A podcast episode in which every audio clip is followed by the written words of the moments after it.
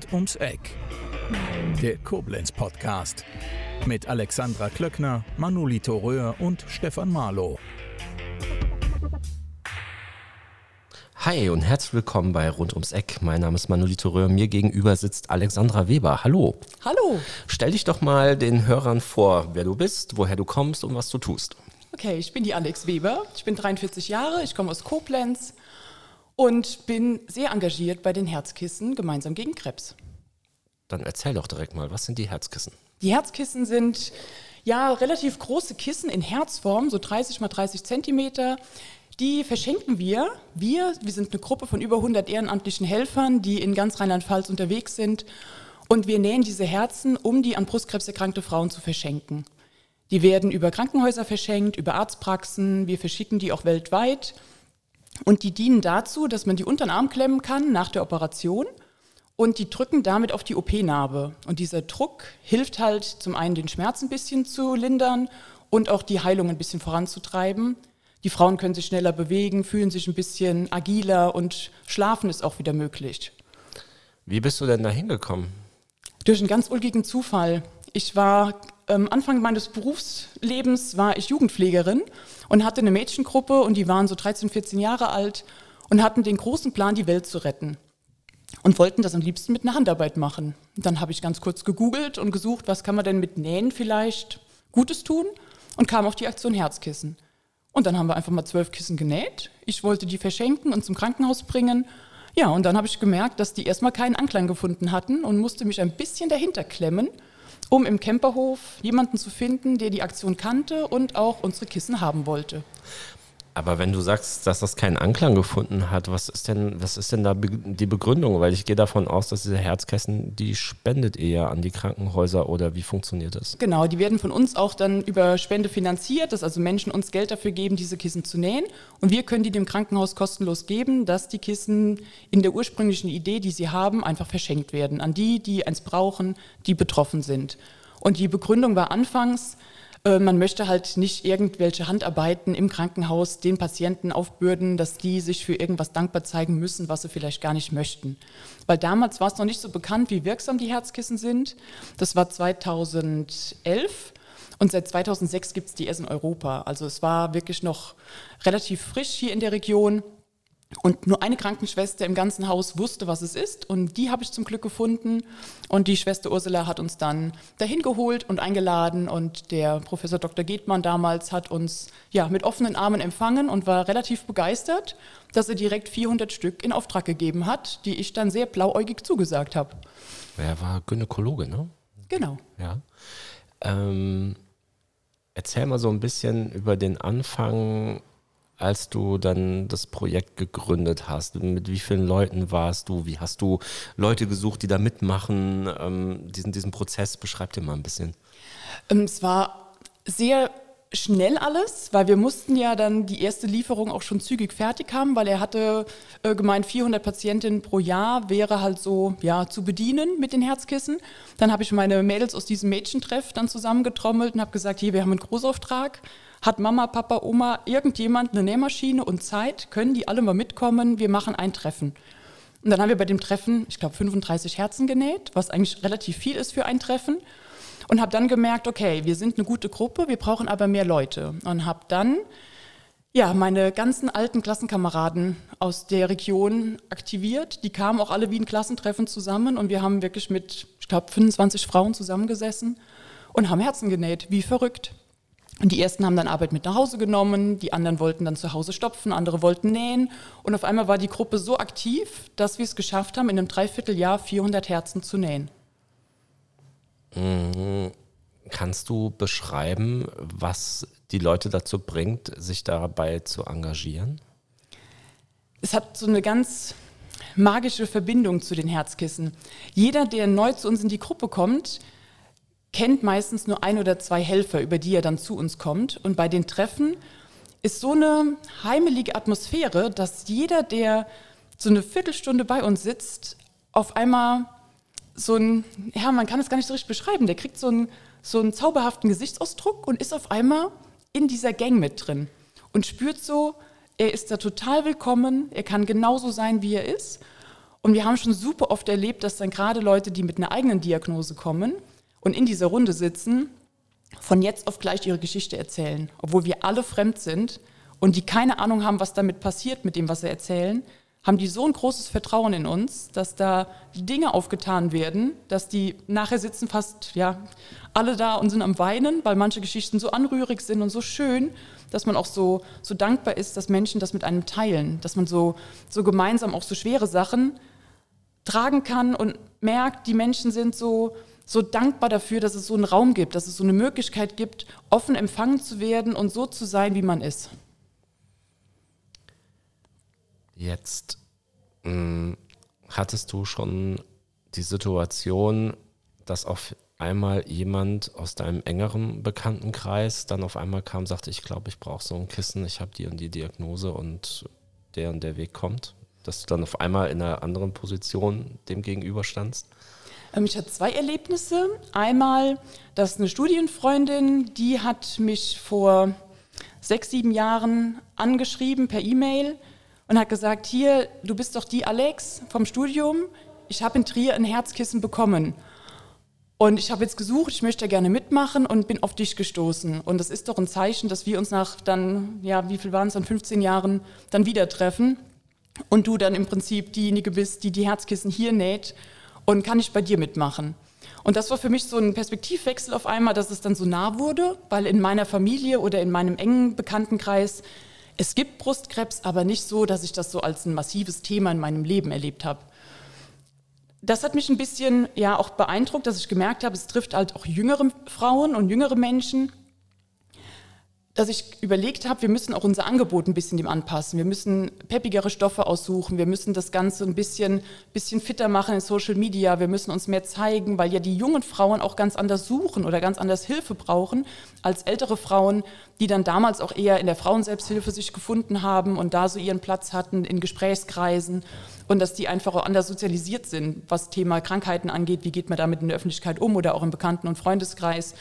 Und das war für mich ein Riesenanspruch, da irgendwie auch unsere Arbeit perfekter zu machen für die Zielgruppe.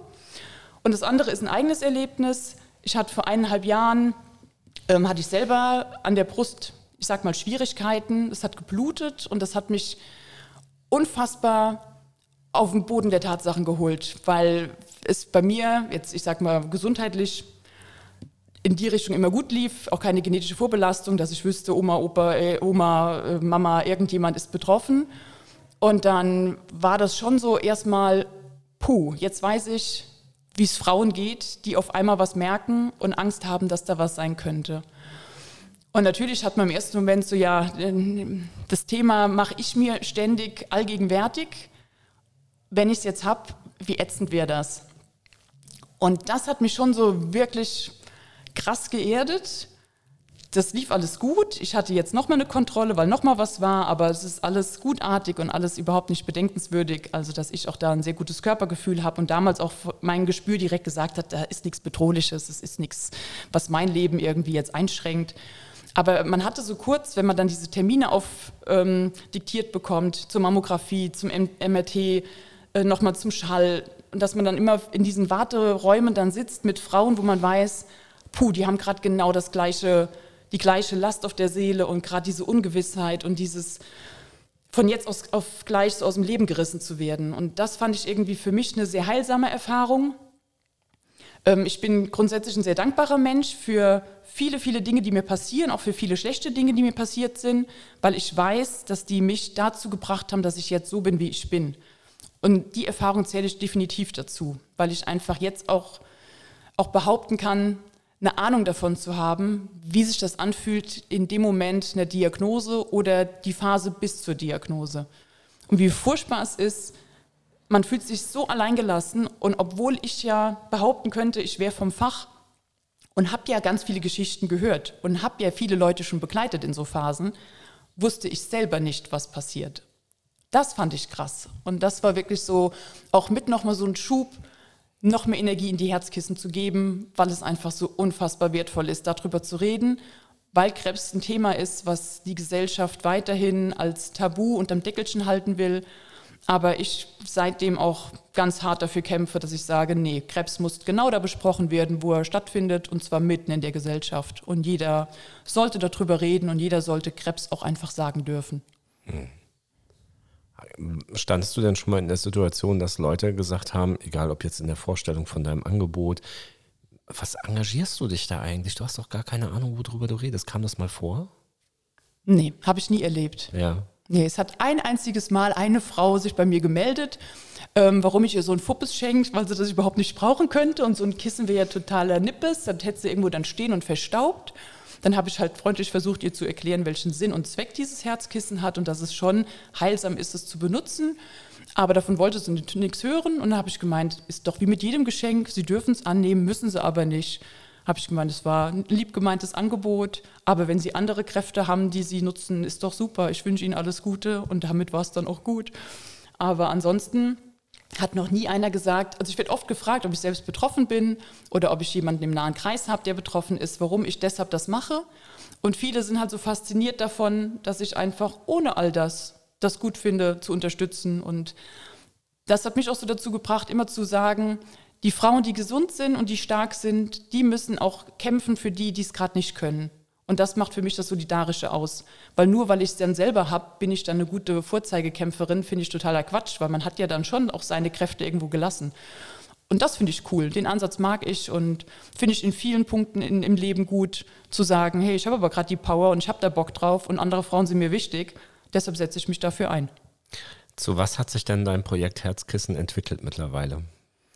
mittlerweile zu was ganz Großem. Und das ist richtig schön zu sehen, dass aus dieser ja, kleinen Idee von dieser Mädchengruppe auf einmal ja, eine gemeinnützige Unternehmergesellschaft geworden ist, weil wir gemerkt haben im letzten Jahr, es übernimmt einfach so meine zeitliche Ressource, die ich noch habe. Ich bin Mutter von drei Kindern, wir haben ein Haus, wir haben einen Garten, man hat andere Verpflichtungen, man hat ja, Eltern, Geschwister, man will sich auch um Freunde kümmern.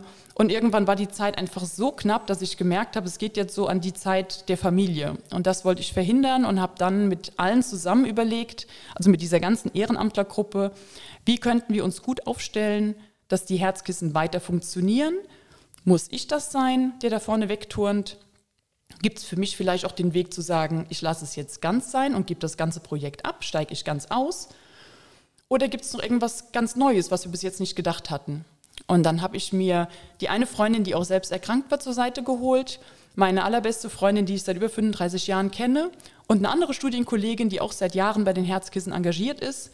Die vier habe ich mir zusammengeholt, weil ich bei den dreien sagen kann, die sind mir so nah und so vertraut, die sind wie, wie Schwestern für mich. Und wir wissen voneinander, keine Firma der Welt würde uns im größten Krach auseinanderbringen. Und das war für mich wichtig, mit denen gemeinsam zu überlegen, trauen wir uns das zu, die Herzkissen selbstständig zu machen. Dann hat man einen Verein abgewogen oder hatten überlegt, machen wir dann so eine gemeinnützige Unternehmergeschichte. Und dann haben wir lange überlegt, uns gut beraten lassen und haben für uns irgendwann gemerkt, Warum sollen wir die Ehrenamtler ständig noch mit irgendwelchen Satzungsabstimmungen belatschern und irgendwelche Vereinsmitgliederschaften und wann, dann müssen die hier noch einen Zettel und da noch irgendwas machen? Die Frauen wollen alle nur nähen und die wollen, dass es weitergeht. Und wir vier müssen im Prinzip den Rahmen stecken, dass die all ihr Ehrenamt ausleben können, ohne irgendwelche bürokratischen Dinge. Und die nehmen wir denen ab. Und dann haben wir uns für diese Unternehmergesellschaft entschieden, weil wir gesagt haben, wir sind zu viert, und wenn einer irgendwie eine blöde Entscheidung im Kopf hat und irgendwas treffen will, was die anderen nicht wollen, sind wir hier zu viert. Dass also noch drei andere da auch noch eine Meinung zu haben. Und wir so gut über die Herzkissen Bescheid wissen, dass wir auch wirklich glauben, wir wissen, was die Frauen auch möchten und was wir für die entscheiden dürfen und können. Und fragen aber dennoch immer die große Runde, wenn es um wirklich heftige Sachen geht, dass wir sagen, hier Ladies, wie meint ihr denn und wäre das denn cool für euch, sollen wir das so angehen? Ja, und dann haben wir im Januar gegründet und sind jetzt mittlerweile die Herzkissen gemeinsam gegen Krebs. Mm, wie, wie darf ich mir das vorstellen? Hast du äh, neben den Herzkissen noch einen, einen, Job gehabt oder hast du den immer noch? Wie, wie, wie sieht es aus? Genau, also ich habe damals hier als Jugendpflegerin gearbeitet, hatte dann auch eine volle Stelle, habe dann auch ganz viel Jugendarbeit in der Verbandsgemeinde Lorelei gemacht, hatte Jugendtreffs, hatte Freizeitfahrten, hatte die Ferienprogramme, habe mit Kindern ganz viele Projekte gemacht, in den Schulen, war auch in den Kindergärten ja, und habe im Prinzip die ganze ja, Kindergeneration da 15 Jahre lang betreut und ganz viel mit denen erlebt und gemacht. Und habe dann irgendwann gemerkt, ich brauche mal eine Veränderung, ich muss mal irgendwas Neues erleben und wir brauchen mal irgendwie ein bisschen frischen Wind. Wenn ich jetzt ja mit auf die 40 zugehend immer noch Jugendpflegerin bin, fand ich das so ein bisschen unpassend.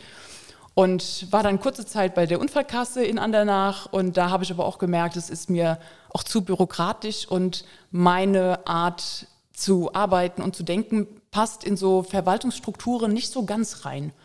Und das hat mich so ein bisschen dazu gebracht zu überlegen, was könnte vielleicht eher passen, was wäre vielleicht so eher mein Ding. Und hatte lustigerweise mit äh, dem Volker Grabe, der war damals Geschäftsführer beim Roten Kreuz in Koblenz, ein Gespräch über die Herzkissen und er meinte, hier, ihr braucht doch immer jemanden, der die Gemeinnützigkeit sicherstellt. Und wenn du jetzt bei der Verbandsgemeinde weggehst, dann fehlt das ja. Wäre nicht eine schöne Idee, du kommst zu uns. Du wohnst in Koblenz, wir sind in Koblenz, du hättest vielleicht dein Material auch bei uns, vielleicht können wir uns da irgendwie finden und dich unterstützen. Und da habe ich dann dankend zugesagt, weil ich es toll fand, einfach so gemeinsam ja, die Herzkissen in Sicherheit zu wissen.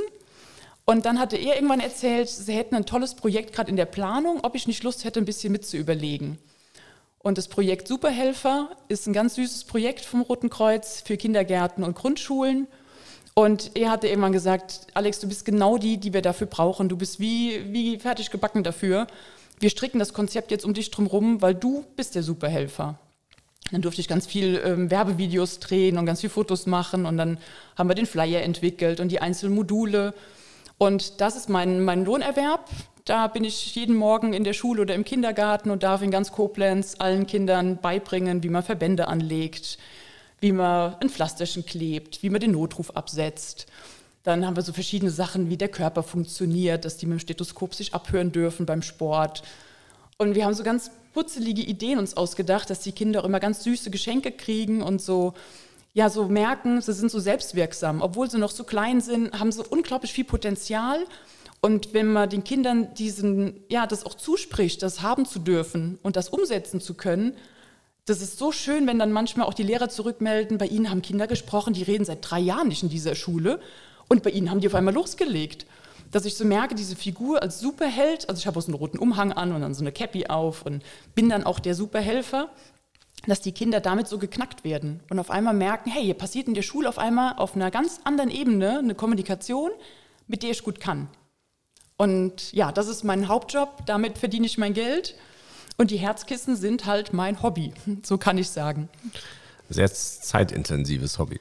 Ein sehr zeitintensives Hobby, genau. Also so viel Zeit wie die Lohnarbeit, ja, beschäftigt mich auch die Herzkissenarbeit.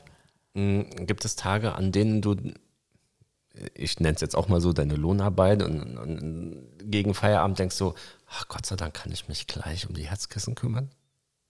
Das gibt es manchmal schon. Mhm. Gerade wenn jetzt so coole Projekte anstehen oder ich so tolle Termine habe, dass ich denke, oh Mann, ich möchte so gern jetzt da schon irgendwie für. Aber der Superhelfer macht mir halt auch mega Spaß. Mhm. Das ist so ein tolles Projekt und da gehe ich genauso drin auf. Und auch genauso zu Hause. Also mit meinen drei Kindern ist es auch so, dass ich mich wahnsinnig immer auf die freue, wenn die endlich heimkommen und wir irgendwas unternehmen können oder wir irgendwie zusammen einfach nur ja, kochen, rumkuscheln, einfach Fahrrad fahren, irgendwas Simples tun. Aber und das macht, glaube ich, auch mein Leben immer so anstrengend, weil ich alles so schrecklich gerne mache. Ich habe auf alles immer so Bock und finde alles toll und finde in allem immer so was Schönes. Wie nimmt das denn das Umfeld auf? Ach, ich glaube, ich bin. Ist das anstrengend? Sehr anstrengend, ja, doch, das bin ich. Ja, aber auch sehr liebenswert, möchte ich sagen. Weil ich glaube, jeder findet so bei mir so den Punkt, den er mag. Und das macht es, glaube ich, immer so ganz witzig mit mir. Ähm, mein Mann hat einen sehr guten Weg gefunden, mit mir zurechtzukommen, weil der lässt mich bei vielen Sachen einfach machen und sagt, dann leg los, ich stärke dir den Rücken, ich kümmere mich um alles drumherum. Wenn du meinst, das jetzt machen zu müssen, dann mach bitte. Weil er weiß, dann bin ich glücklich und dann bin ich auch friedlich, weil er weiß, und so erlebe ich mich auch immer so in meiner Arbeitswelt, wenn ich nicht so meinen, mein Arbeitstempo halten darf oder gebremst werde oder unterbrochen werde, oder Möglichkeiten einfach nicht bekomme, dann werde ich auch unangenehm, weil ich gerne Sachen gut machen will und vorantreiben will. Und das merke ich halt, kann ich in der Familie super umsetzen und kann ich auch super bei den Herzkissen umsetzen. Ja, und bei dem Superhelfer habe ich auch einen tollen Weg gefunden, dass ich einfach weiterhin die Kinder super ja, beschulen kann und mit denen Spaß habe und das einfach auch gut umsetze. Dann bist du doch wahrscheinlich genau der Typ, wenn ich jetzt irgendwas von dir wollen würde und ich würde anfangen zu erzählen und das, wenn ich nicht auf den Punkt komme, dann wirst du ganz schnell, jetzt erzähl doch mal, worum geht es dir denn eigentlich? Bist du so? Nee, noch nicht mal. Nein? Ich habe sehr viel Verständnis dafür, wenn Menschen nicht so sind. Okay. Also da bin ich auch total, nee, ich habe da irgendwie auch so meine Ruhe gefunden, weil ich gar nicht den Anspruch habe, dass irgendjemand, es muss mich auch niemand verstehen. Mhm. Es muss auch keiner nachvollziehen, warum ich so bin, wie ich bin. Weil also der einzige Mensch, der ein Leben lang mit mir zusammen ist, bin ich. Und solange ich mit mir klarkomme, ist ja schon mal vieles gut. Und alle drumherum haben so ihren Weg ja gefunden. Und die, ja, die Menschen, die mit mir nicht zurechtkommen und da keinen Wert für ihr Leben auch drin sehen, ja, ist dann halt schade, aber nicht für mich. Wie gehst du denn mit Misserfolg um? Ja, ich bin sehr selbstkritisch. Das stimmt. Also ich überlege immer, wie ich es besser machen kann. Ich bin auch dann, ich möchte nicht sagen enttäuscht, das habe ich auch abgelegt. Ähm, ich versuche vorab gut abzuwägen, ist ein Projekt oder eine Idee, die ich habe, für mich wirklich realisierbar. Und habe gelernt über viele Jahre und viele Enttäuschungen, dass ich an manchen Punkten mir auch Hilfe holen muss. Dass ich einfach Leute, die als Profis bestimmte Dinge tun, ich an meiner Seite brauche, um das, was ich als Idee habe, was in meinem Kopf steckt, auch so umzusetzen. Ähm, ich versuche immer, wenn ich Menschen kennenlerne oder erlebe, mir immer irgendwas abzugucken. Nicht, dass ich was kopiere, aber einfach, dass ich so sehe, wie Menschen mit Anforderungen umgehen, wie Menschen Arbeit umsetzen, wie Menschen Prozesse erleben oder vorgeben, dass ich immer versuche, in mein Leben Dinge neu zu formieren, um selber auch besser zu werden. Nicht, dass ich so einen Anspruch habe, mich selbst zu optimieren, sondern dass ich einfach möchte, dass die Lebenszeit, die ich habe, so sinnvoll genutzt ist, dass ich die Welt besser verlasse, als sie war, als ich kam. Also so ganz groß gesprochen. Mhm. Ich möchte halt in meinem kleinen Rahmen da einfach was Cooles machen. Und da soll jeder Moment auch irgendwie toll sein. Gab es denn jemanden, der dich so geprägt hat, dass du so geworden bist, wie du bist? Also wer mich sehr geprägt hat, ist meine Mama. Meine Mama ist eine ganz, ganz tolle Frau und die hat Unfassbares für uns Kinder geleistet. Ich habe noch zwei Geschwister und die war sehr jung, als die uns bekommen hat, weil sie immer Familie wollte und alles für uns Kinder getan hat. Und die hat mich sehr geprägt. Die hat auch logischerweise, sie war ja dann die Generation nach dem Krieg, ähm, viele Verhaltensweisen auch vielleicht dann uns beigebracht, wo man heute denken würde, oh Gott, wie altertümlich oder wie vielleicht manchmal auch wie nicht kleinkariert, aber so ein bisschen ah, so unfrei. Und meine Mama ist vom Wesen auch wie ich ein sehr freidenkender Mensch, ein sehr kreativer Mensch. Und so im, im Rückblick auf meine Kindheit und auf meine Jugend kann ich jetzt viele Dinge sehr gut verstehen und bin ihr sehr dankbar dafür, dass sie damals auch so war, wie ich jetzt bin und so sehr, ja, so für für das Gute irgendwie auch immer und hat bei uns immer versucht, uns allen Raum zu lassen, Erfahrungen zu sammeln, aber immer mit dem Wissen, ihr könnt immer heimkommen, egal was ihr angestellt habt, egal was passiert ist. Zu Hause ist immer der Platz, wo ihr sein dürft, wie ihr seid. Und das habe ich, glaube ich, ganz stark verinnerlicht.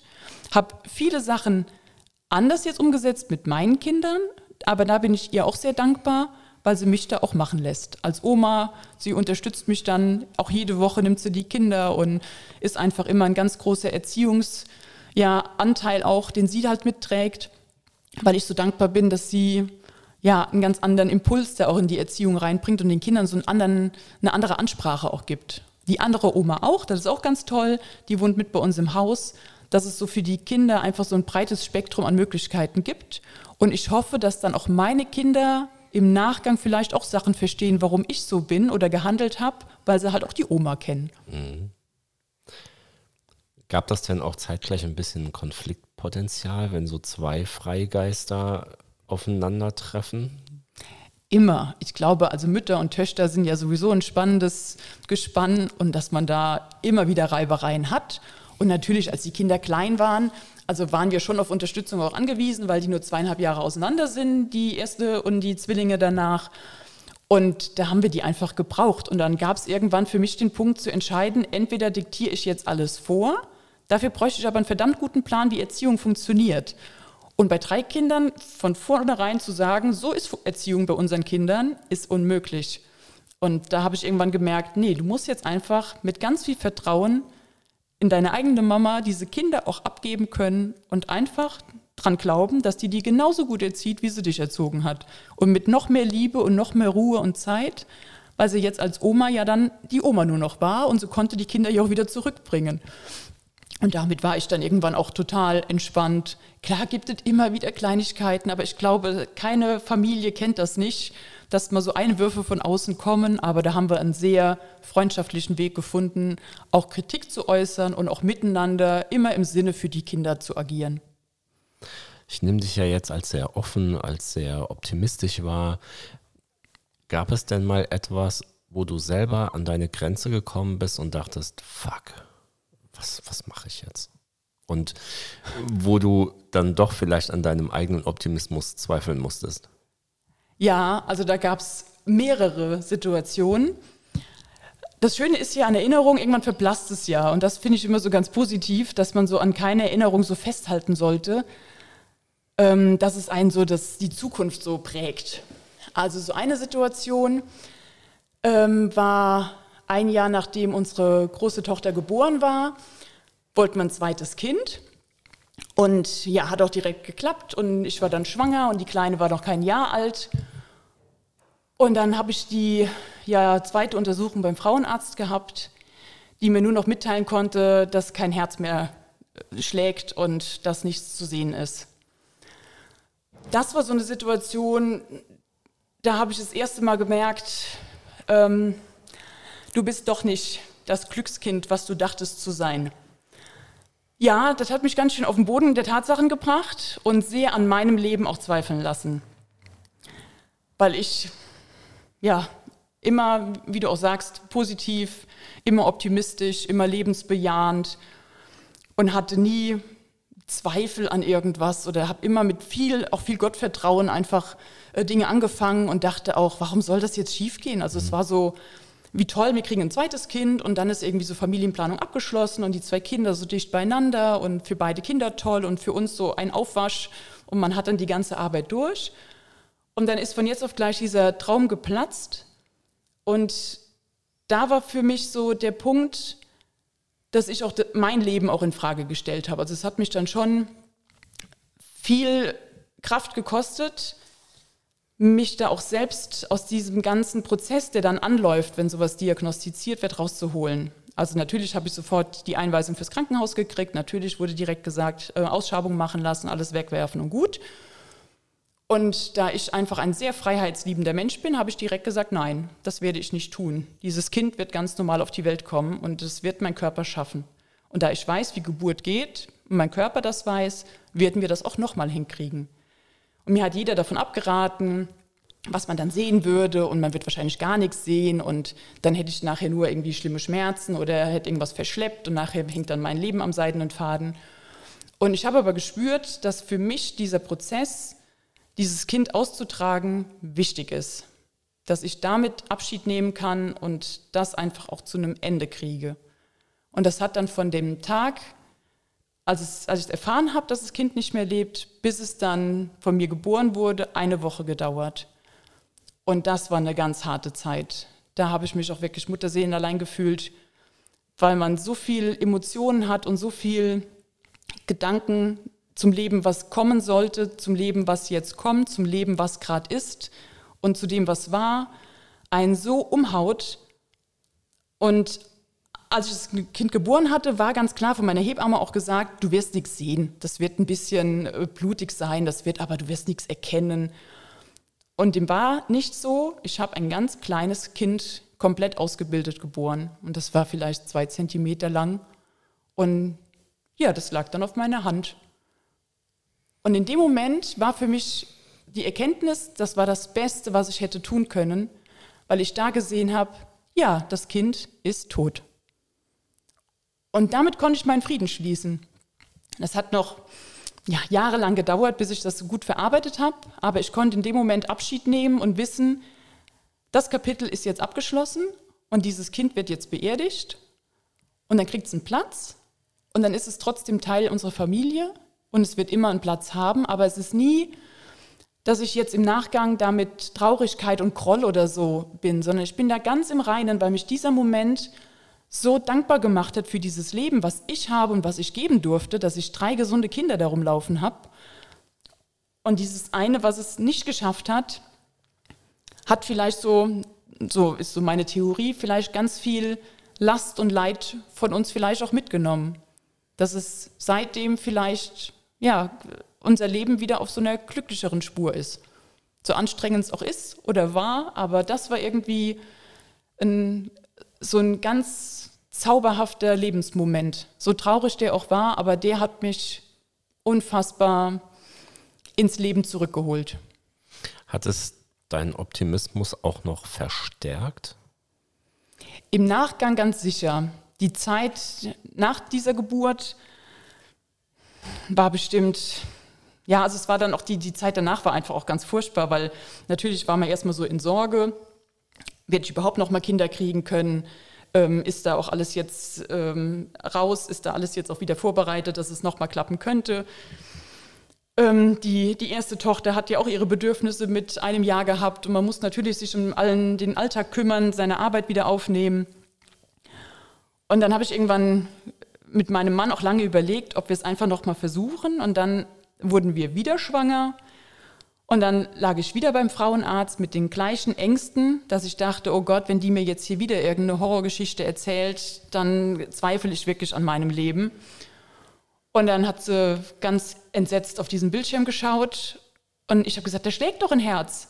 Und sie sagte ganz trocken, ja, und hier auch. Und in dem Moment realisiere ich, oh nein, es sind Zwillinge. Und sie sagt, ja, und ich sehe, sie sind eineiig. Das heißt, oh Gott, Frau Weber, das wird jetzt wieder eine ganz schlimme Zeit für uns. und damit war wirklich so für mich, oh nein, nicht schon wieder irgendeine so Horrorschwangerschaft. Ja, und dann ging es im Prinzip so konstant weiter mit dieser Anspannung. Und diese Zwillinge sind quietschfidel und kerngesund geboren. Und ich habe mir in dieser Schwangerschaft natürlich permanent Sorgen gemacht, weil ich immer dachte, oh Gott, jetzt wieder ein Termin, hoffentlich kriege ich nicht wieder eine Hiobsbotschaft und hoffentlich ist alles gut. Dann ab einem gewissen Stadium kommt ja dann, ob der eine Zwilling besser entwickelt ist als der andere, ob es beide schaffen. Und wir hatten echt dieses riesengroße Glück, dass die einfach sich perfekt entwickelt haben. Die haben das super hingekriegt, die zwei. Die haben sich das total schön aufgeteilt und jeder hatte so sein Plätzchen bei mir im Bauch. Und dann kam wieder die, die Androhung, sage ich mal, ja gut, Zwillinge muss man mit Kaiserschnitt holen, anders geht es ja nicht, sind ja ein Ei, könnte ja total gefährlich werden. Und dann habe ich aber auch direkt gegen alles gehalten und gesagt, nein, ich werde diese Kinder ganz normal auf die Welt. Ich habe schon mal zwei auf die Welt gebracht, dann werde ich die zwei ja wohl auch noch irgendwie da auf die Welt bekommen. Und hatte eine ganz coole Hebamme, deren Kind ich damals in meinem Jugendtreff hatte. Und die kannte mich halt schon von damals und hat gesagt, Alex, wir kriegen die zwei hier raus, wir schaffen das. Die war so cool und hat es so tough mit mir zusammen gemacht, dass wir die wirklich spontan geboren haben, mit 18 Minuten Abstand und dass wir anschließend die Sensation waren, weil das gab es seit Jahren nicht im Camperhof. Und ja, mein Leben stand aber dann für kurze Zeit schwer auf der Kippe, weil ähm, ja, mit dem zweiten Kind raus war auf einmal echt Alarm. Weil dann haben die gemerkt, irgendwas ist in mir anscheinend kaputt gegangen, was sie nicht stoppen konnten und ich habe unfassbar viel Blut verloren. Und dann habe ich irgendwann realisiert, okay, die kämpfen hier gerade echt um mein Leben und ich habe dann einen ganz kurzen Moment, dass ich mich von meinen gerade geborenen Kindern verabschiedet habe. Und das war schlimm zu merken. Boah, jetzt hast du so lange durchgehalten und das alles geschafft für diese Kinder und jetzt kriegst du noch nicht mal zum Dank einen Tag mit denen geschenkt. Und das hat aber so viel Energie in mir freigesetzt, dass ich gesagt habe zu meinem Mann, wir werden das schaffen und der, der Arzt muss jetzt hier alles möglich machen, um mich hier irgendwie heil rauszukriegen. Ja, und den habe ich die Tage noch im Camperhof getroffen und habe ihn nochmal dafür gedankt, dass er mein Leben gerettet hat.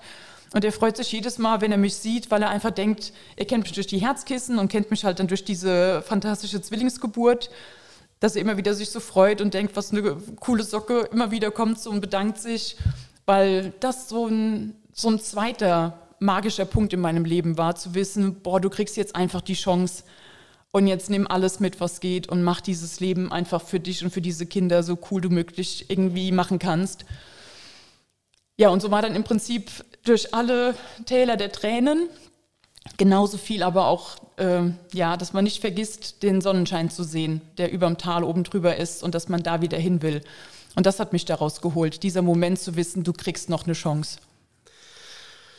Ist da schon mal irgendwann bei dir der Gedanke gekommen, dass du denkst, hm, mit all dem, was du da schon so mitgemacht hast und ähm, wo du durchgegangen bist, dass du, ich, ich finde jetzt keine Beschreibung dafür, aber dass du irgendwie so, so, so beratend äh, oder vielleicht auch ein Buch schreiben wollen würdest, äh, wo Leute vielleicht einfach so ein bisschen ein Stück weit Optimismus mitnehmen?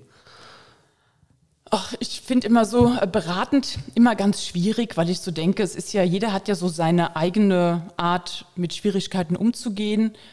Und ich will mir das gar nicht anmaßen, zu sagen, hier, ich habe einen guten Plan und guck mal ab, dann geht es dir auch besser.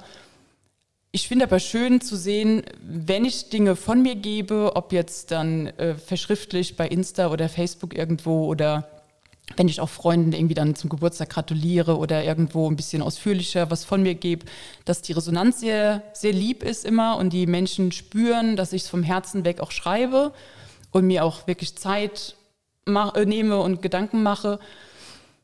Das finde ich schön, aber ein Buch zu schreiben, ist, glaube ich, auch für mich wieder als freiheitsliebender Mensch zu gegängelt. Ich glaube, das könnte ich nicht gut, wenn ich dann in bestimmten Strukturen mich da irgendwie nur austoben darf. Ich glaube, nee, ich glaube, so wie hier ist gerade ein, ein, gutes, gutes Medium, dass die Leute so einen, einen kleinen Hauch von dem Optimismus mitkriegen, den ich so gerne in die Welt streuen will. Aber was ist denn dann dein ähm, ja, deine, deine Inspiration dabei, dass du dich zum Beispiel so ein ganz kleines bisschen auf Instagram auslebst, wo du dann auch schon mal das eine oder andere sehr persönliche von dir, von dir preisgibst und du, wenn du dann was schreibst, dann schreibst du ja auch nicht wenig. Also für so einen Social Media Post, wo viele Leute einfach nur reinschreiben, hey, ich habe ein schönes äh, Leben gerade gehabt, ich habe mir einen Kuchen reingezogen, hey, du auch, ja, gibst du ja dann doch sehr viel Preis. Was passiert in dem Moment, dass du sagst, ach jetzt, jetzt fange ich mal was an zu schreiben. Ich finde es manchmal so schade, dass Menschen verlernt haben, dankbar zu sein oder das Schöne zu sehen. Ich stand vor ein paar Jahren ähm, auf dem Supermarktparkplatz und dann war ein Regenbogen zu sehen. Und dann bleibe ich stehen und wie ich halt so bin, gucke ich nach oben und sage, boah, ist der schön.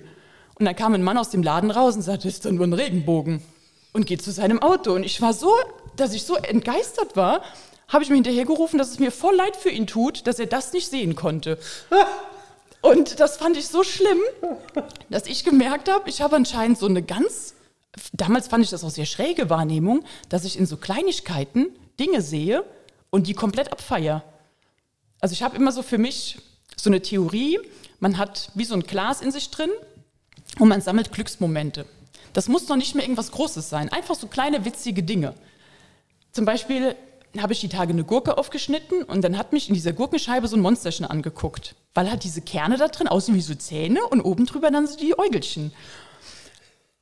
Also ich beseele auch alles und finde das total witzig und muss ich kann nicht mehr. Okay, das Gurkenmonster, ja. ja, also kannst du bei mir auf dem Profil dann auch mal gucken. Diese Gurke gibt's.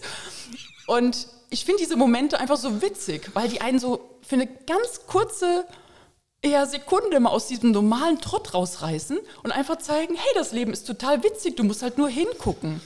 Und ich könnte mich beömmeln über so Sachen, weil ich immer wieder denke, wie witzig, dass man so Signale irgendwoher ja bekommt. Aber du musst sie erkennen. Und das haben so viele verlernt. Und das ist der Grund, warum ich so gerne dann dem engen Kreis, der mir da folgt, so ein bisschen was mitteilen will von dem, wie meine Welt funktioniert wie ich das Leben sehe, wie ich die Welt sehe, was ich entdecke. Und an der Resonanz merke ich immer, ich mache in dem Moment den Menschen halt dann geballt, weil es dann sieben, acht Fotos sind, so geballt Freude. Dann haben die ihr Glas halt ein bisschen mehr gefüllt mit diesen Glücksmomenten, was ich ja dann super finde, weil die ja vielleicht vorher sieben Tage lang gar nicht gelacht haben. Und dann ist toll zu wissen, hey, ich habe aber gerade dazu beigetragen, dass diese Welt dann jetzt doch gerade ein bisschen besser geworden ist. Und ich finde dieses Glas halt so ein schönes Symbol. Es kommt wieder Glücksmoment rein, Weil auf das große Glück warten ist totaler Fuppes, dann ist das Glas immer leer. Dieses große Glück gibt es nicht. Also auch wenn man im Lotto gewinnt oder wenn man auf einmal eine Villa geschenkt bekommt oder ein tolles Auto, das ist ja kein Glück. Das ist ja nur, man hat ja dann nur auf einmal mehr und alles, was man hat, ist Belast. Also es ist so nichts, wo man denkt, das macht mich jetzt glücklich. Und wenn das glücklich macht, oh Gott, dann hat der Mensch andere Probleme. Also sollte ich mich nicht drüber freuen. Ich würde, also was heißt drüber freuen? Es ist eine Entlastung. Es ist bestimmt nett, das zu haben, aber das macht nicht glücklich. Sondern das Glück sind wirklich diese kleinen Dinge und dieses Glas ist dann immer voll, weil man halt so viel witzige Sachen erleben kann jeden Tag. Und man kann auch schöne Dinge einfach bei anderen sehen. Und wenn man das dann noch zur Aussprache bringt und dem anderen sagt, hey, ich finde deine Jacke heute total, die steht dir so gut, ein super Schnitt. Oder dass man einfach was Nettes sagt, boah, wie du gerade geguckt hast, das war so sympathisch. Oder wenn man einfach lächelnd mal durch den Supermarkt geht, wie viele Menschen irritiert auf einmal so aus Reflex zurücklächeln und denken, was will die Frau, was ist los, was stimmt hier nicht dass man so denkt, wie witzig, dass die Menschen auch so verlernt haben, einfach so Nettigkeiten von sich zu geben und einfach so, so miteinander zu sein. Und das finde ich schön, wenn man das so weitergibt. Ja. Ich habe noch zwei kleine Abschnitte, bevor wir zum Ende kommen. Einmal noch mal ganz kurz auf die Herzkissen. Wie kann man euch unterstützen? Man kann uns in ganz vielfältiger Art unterstützen.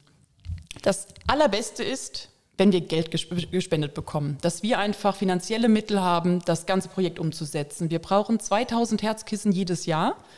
Die sind im Prinzip schon vergeben. Die, sind die Krankenhäuser haben uns schon über, den, über die Menge dann gebucht.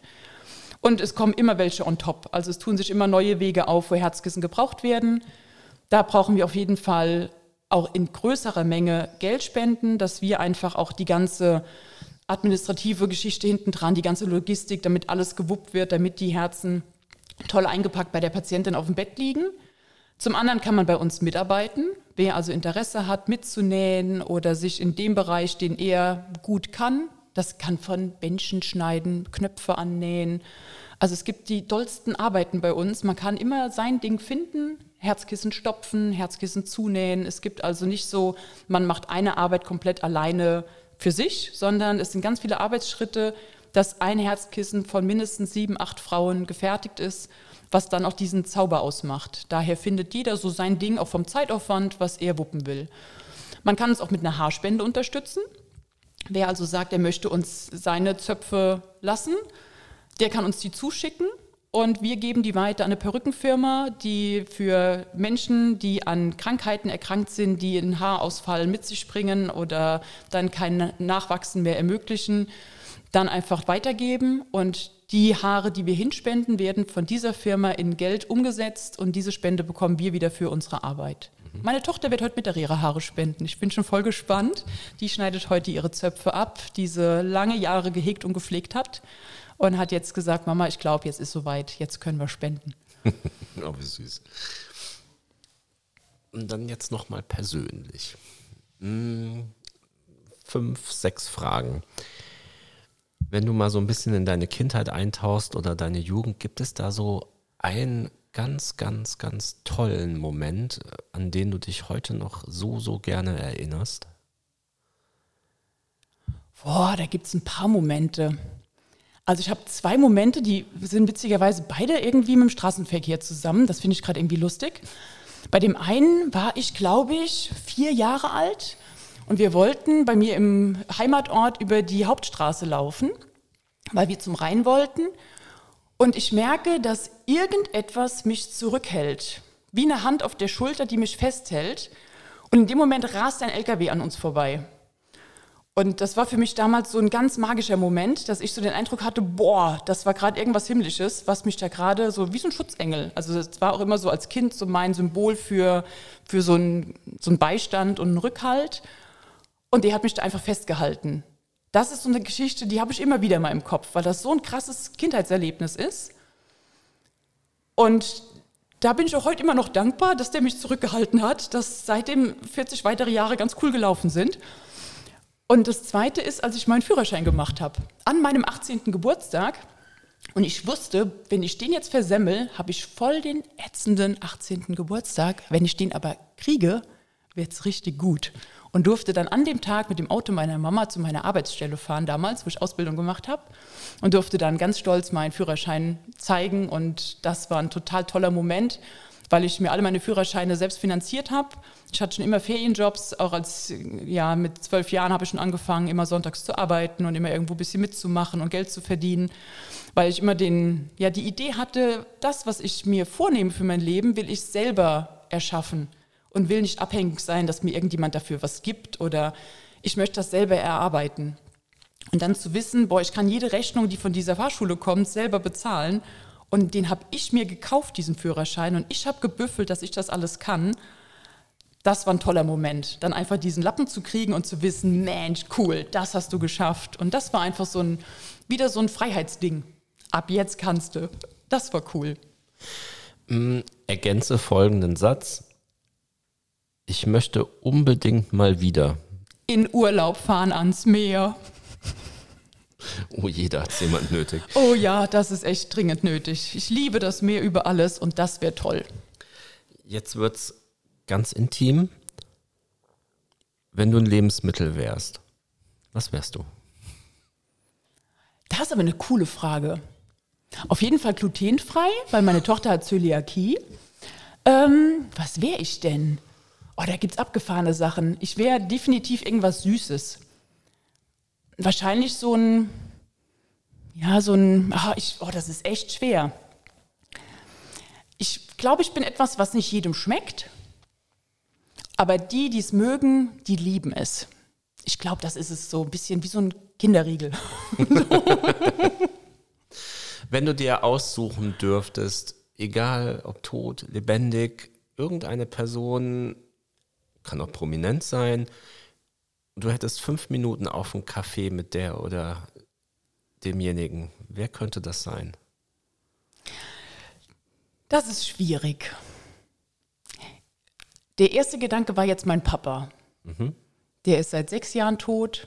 Den hätte ich gerne noch mal bei mir, weil ich würde ihm gerne auch einfach so. Ja, nee, er hat ja bestimmt auch mitgekriegt, was hier die letzten sechs Jahre passiert ist bei mir, dass es sehr turbulent war. Ich hätte einfach so gerne mal so, mal kurz sein Feedback, wie mhm. er das denn so findet. Mhm. Ob er das auch, ja, unterstützen würde, so wie ich das gerade so handhabe.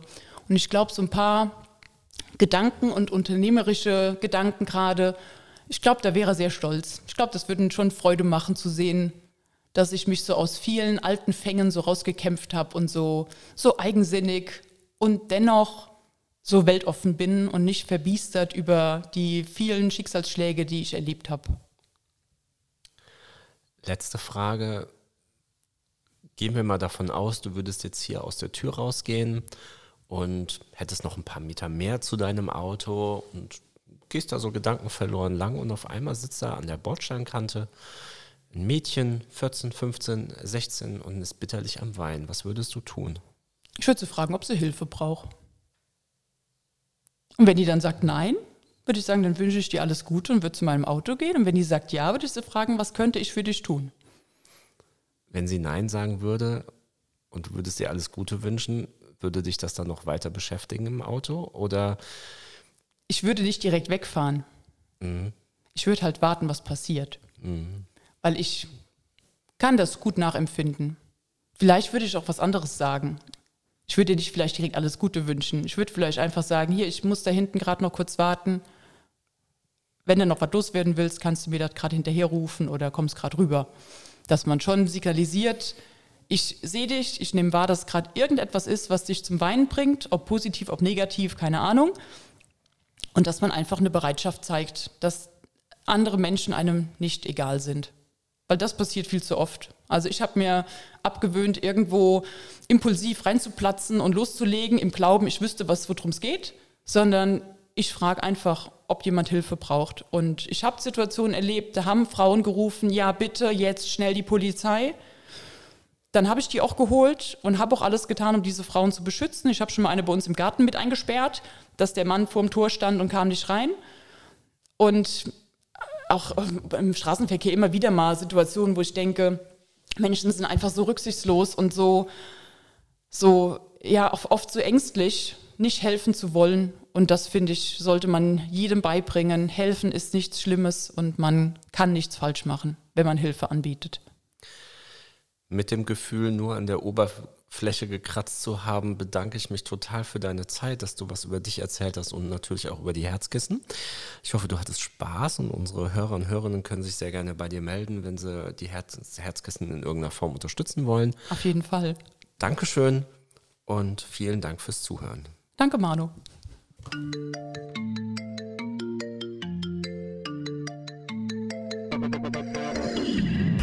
Das war Rund ums Eck, der Koblenz Podcast.